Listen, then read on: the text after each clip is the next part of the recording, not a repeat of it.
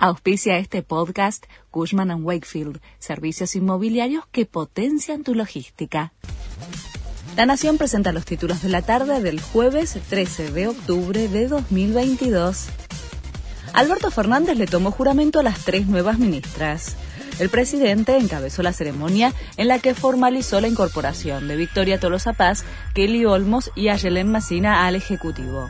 La separación no tiene sentido. Para ganar debemos estar unidos, dijo el mandatario con tono electoral.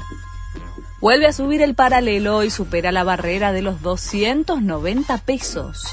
El dólar blue registra su tercera suba consecutiva y alcanza el valor más alto en 45 días, luego de que el martes el gobierno estableciera un dólar turista arriba de los 314 pesos con el objetivo de contener la salida de divisas del país por turismo al exterior. La última vez que el paralelo cotizó en los valores actuales fue a fines de agosto. Se reavivan los incendios en el delta. Un sistema frontal de viento con dirección sur alimenta los focos que arrasan con las islas de Entre Ríos, por lo que las autoridades pronostican más humo para el AMBA y alrededores en las próximas horas. La Unión Europea advirtió que las fuerzas rusas serán aniquiladas si usan armas nucleares.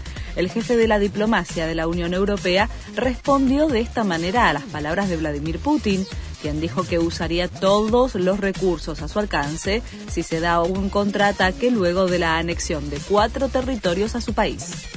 Ya hay una lista de posibles reemplazantes de Marcelo Gallardo en River.